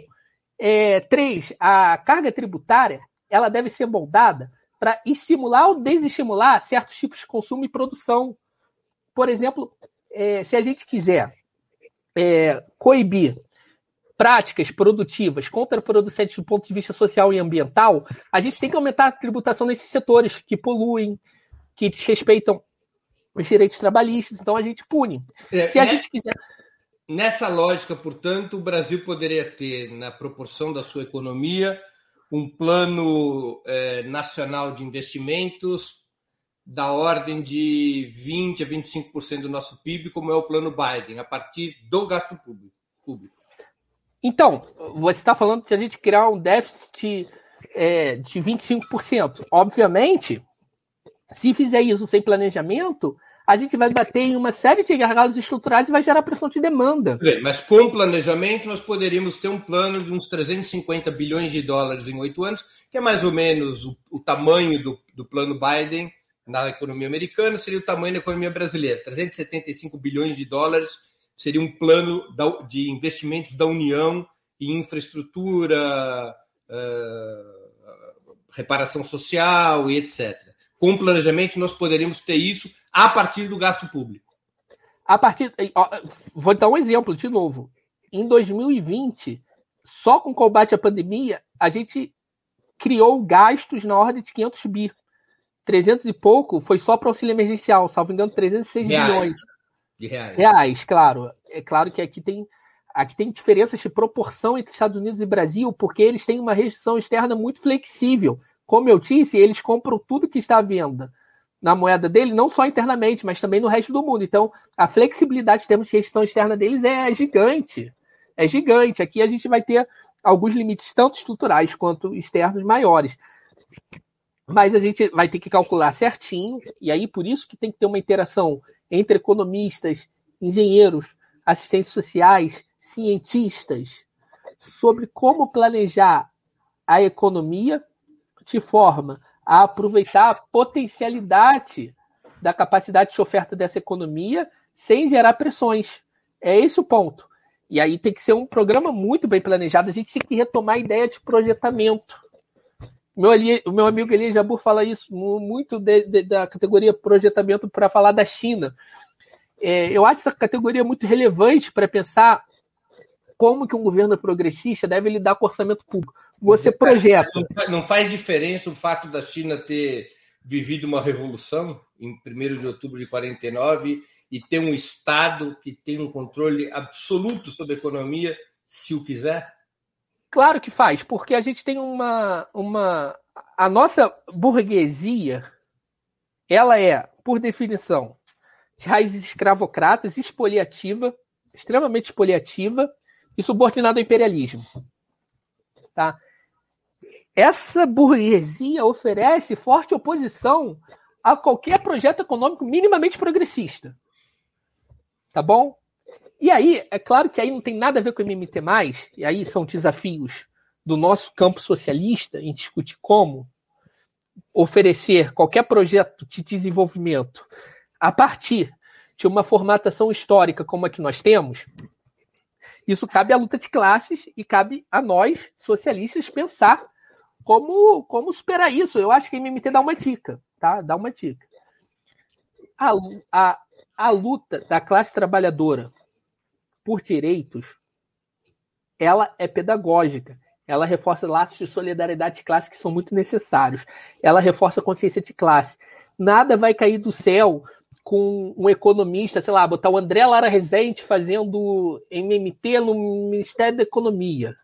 Nada vai cair do céu assim. Os caras não vão abrir mão da austeridade fiscal que está destruindo o cara da Croton. Caras lá da Croto, os caras da educação superior, não vão abrir mão da austeridade fiscal que está destruindo a educação superior porque alguém falou que o dinheiro não acabou. O cara quer destruir, não tem nada a ver com dinheiro. O cara quer destruir aquilo para mercantilizar e ganhar dinheiro. O cara não vai falar que saneamento básico. Qual era o diagnóstico do, do marco regulatório de saneamento básico? Que parte da esquerda votou a favor?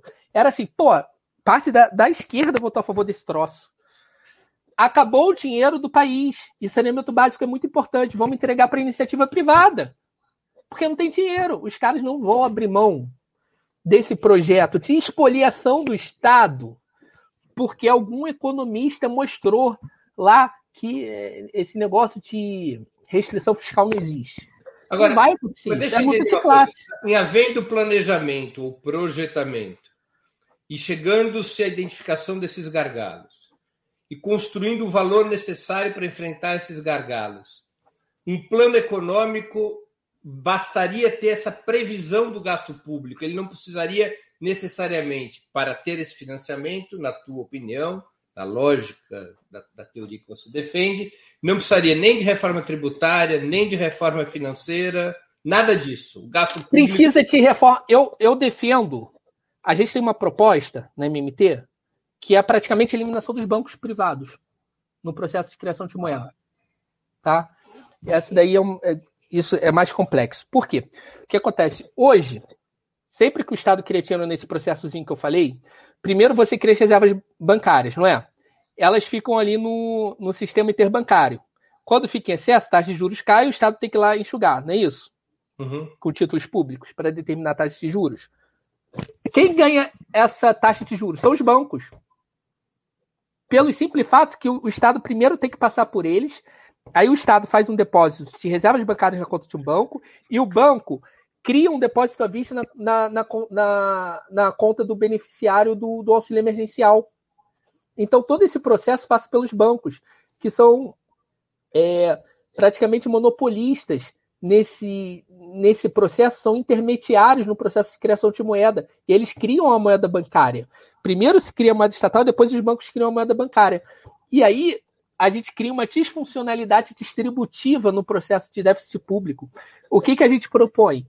A gente propõe que não exista esse intermediário, dada a tecnologia que nós temos hoje. Como é que o governo iria realizar os gastos diretamente do Banco Central, com uma moeda digital, é, digital do Banco Central, diretamente na conta do beneficiário, sem passar pelo sistema bancário. Tá? A gente, isso daí não é. Que foi exatamente o que fez a Venezuela com a, com a Bolsa Família deles, com a cesta básica. A Venezuela, é, é, só que a Venezuela tem outro problema da restrição externa, que são outros limites, tá? Essa solução, ela tem um aspecto de melhora da distribuição de renda e de eficiência dos gastos públicos em termos distributivos. Porque você reduz a parcela de. Vamos lá, vou dar um exemplo aqui para você, Breno. A gente gasta, gastou 300 bi com auxílio emergencial, certo? De déficit. Vamos supor que, você, que o Banco Central tenha que feito operação compromissada da mesma ordem, tá bom? Para equalizar essas reservas. Aí é uma taxa de, de 2% ao ano, tá? A gente gerou, a gente pagou 300 bi para as famílias e 6 bi para os bancos, não é isso? É isso Sim. que aconteceu. Tá? É, é, claro que, do ponto de vista distributivo, essa atividade pública ainda foi positiva, porque criou 300 bi para as famílias e 6 bi para os bancos. Mas essa criação de 6 bi para os bancos, ela acontece por conta desse sistema que, que eu descrevi, desse mecanismo né, de equalização. Poderia ser muito mitigado se a criação fosse direto do Banco Central para as famílias. Isso seria importante. Dois, controle de capitais Controle de capitais, a gente pode pensar em como realizar controle de capitais. Isso é importante. Três, taxa de juros da economia. O Banco Central determina a taxa básica de juros da economia, mas a taxa bancária, que é o que você pega dos bancos, é totalmente descolada dessa taxa básica de juros da economia. Né? A gente tem uma taxa de juros de cartão de crédito de 300% ao ano, enquanto a taxa básica de juros da economia está em 2%. Qual é o papel do Estado nesse, num programa de esquerda? colocar o banco público para fazer isso aí cair. Tá bom? Então tem que colocar o banco público para atuar. Então a gente está atacando fortemente o, o sistema financeiro com essa reforma é, financeira aqui que eu estou propondo. Assim, eu estou dando os aspectos gerais do que seria. Tá? É, é, claro que os bancos falar... não permitiriam um negócio desse. Banco, se você falar que vai eliminar esse, esse negócio, os bancos vão chiar. E eu estou falando do ponto de vista teórico que é possível. É claro que você vai ter uma reação política monstruosa.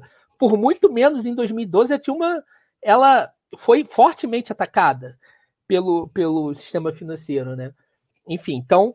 Tem uma última pergunta de um espectador ah. Só posso falar uma coisa? Tributária. Qualquer programa de esquerda no Brasil deve ter como condição necessária e elemento central a reforma tributária taxando rico. Qualquer um. Qualquer um. E sem medo dessa historinha deles que vão fugir que vai gerar inflação. É, uma última pergunta aqui de um espectador nosso, que a gente já está com uma hora e meia de entrevista. É evidente que é um assunto que é, poderia levar várias horas, são muitos aspectos, não é um assunto simples, mas eu que vou ler do Gutenberg Rocha. MMT combina com Banco Central Autônomo? Acho que ele quer dizer Banco Central Independente, a nova lei que foi aprovada. Banco Central, olha só, Banco Central Independente, isso é uma das maiores é, falácias, é um dos maiores mitos é, do, do arcabouço neoliberal que existe. Tá? Primeiro, que o Banco Central nunca vai ser independente. Ele sempre vai ter dependência política de alguém. No caso, agora, ele tem uma dependência política forte do sistema financeiro. O que a gente teve com a aprovação da independência, da autonomia do Banco Central, foi o fato de que quem ganhar em 2023 vai ter que aturar o Roberto Campos Neto até janeiro de 2025. Ou seja, eles estão blindando o Banco Central da democracia. Então estão colocando lá um cara dos bancos. Roberto Campos Neto trabalhou por anos, é, foi Santander, salvo engano, é porque são tantos bancos. O Levi era do Bradesco, ele é do Santander. É, eles parece que vão revezando o Ministério da Fazenda, Banco Central, enfim. O Ilan, o Ilan era. O Ilan, não sei de onde que era mais. É, então, eles estão blindando o Banco Central da democracia, do debate democrático. O presidente da República vai ter que aturar um presidente de Banco Central bolsonarista por dois anos. É claro que, numa abordagem da teoria monetária moderna, a gente tem que reverter todas essas legislações que blindam o Banco Central do debate democrático. O Banco Central ele, ele como emissor soberano de moeda, tá? Antes de tudo, ele é fundamental não só para política monetária, quanto para realização de uma política fiscal é, mais eficiente. Então, obviamente que a MMT é totalmente contrária ao processo de independência do Banco Central e temos que ter o Banco Central, agora já na minha opinião, é, dependente da classe trabalhadora e independente do setor financeiro. Isso não vai acontecer sem muita luta, óbvio. Decache, a gente está chegando no final da entrevista. Eu vou aqui te fazer duas perguntas que eu sempre faço para os nossos convidados. A primeira é o que, que você leu ou está lendo durante a pandemia e gostaria de sugerir aos nossos espectadores, incluindo até literatura sobre M M MT. Vou, vou, pegar um livro aqui que.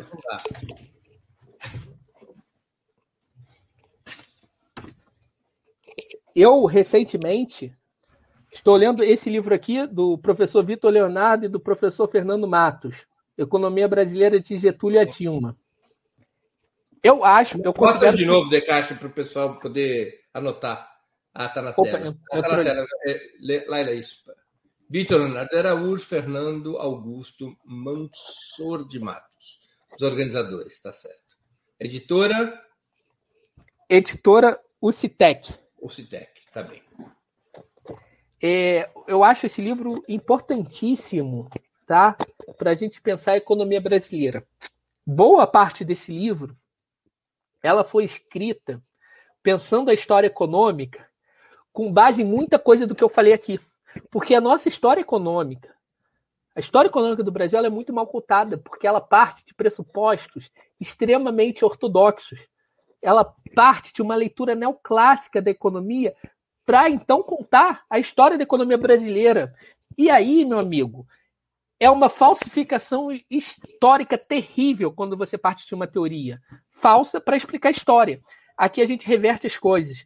a gente parte de um arcabouço muito próximo do princípio da demanda efetiva, das finanças funcionais, para explicar processos como o processo inflacionário do país, a questão da restrição externa, o plano real, as falácias sobre o plano real que os ortodoxos contam, como é que se deu a estabilização, e isso ajuda a gente a essa releitura da história econômica do Brasil ajuda a gente pensar o, o futuro.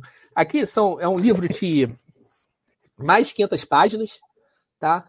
Com é, tem quase uma dezena aqui de, de, pesquisadores que trabalharam nesse material. Tem um capítulo introdutório que eu gosto muito do, do professor Carlos Picosfeld, que já dá o tom do livro, revertendo aí a ortodoxia que dava o tom da, da, da, economia brasileira convencional que os estudantes estudavam, que o público em geral conhecia, aquele, aquelas coisas terríveis, tipo aqueles livros de aeroporto da Miriam Leitão. É, então, a gente hoje tem um material assentado em boa teoria econômica. Tá? É, inclusive, alguns dos clássicos da heterodoxia no Brasil, tipo Celso Furtado, tinham, alguns, tinham algum apego ainda à ortodoxia econômica tá? na, na sua leitura da história. Enfim, eu acho que esse livro é inovador nesse sentido. É o tá primeiro bem. livro de economia brasileira que reverte isso. E o que, que você, e o que, que você está assistindo, assistiu de filme ou série e gostaria de indicar a quem nos acompanha? Eu, eu só assisto série ruim, então. No, série ruim são melhores. Eu também. Tá. Deixa eu ver aqui uma. Fica com eu... vergonha, não. Eu só gosto de série ruim. Não, é as que eu assisto são muito ruins. Não vou recomendar, não. Pode recomendar, tranquilo. Eu, eu, eu tava assistindo uma que era Billion. É, é um bilionário de um lado e um advogado do outro. Ah, é no Netflix, eu já vi o É bom, é bom. Os caras ficam brigando. É bom. Eu gosto de ver é essas... Tem bastante pipoco, morto, morto no asfalto. Ah, tem essas também. Mas eu assisto série ruim porque é onde você se diverte um pouco. É isso. É Livro para pensar, série para se divertir. Isso, é? exatamente. De Castro, queria agradecer muito sua participação nessa conversa ultra interessante sobre um tema complexo e polêmico. Obrigado pela oportunidade que você deu aos nossos espectadores e a mim mesmo desse, dessa entrevista.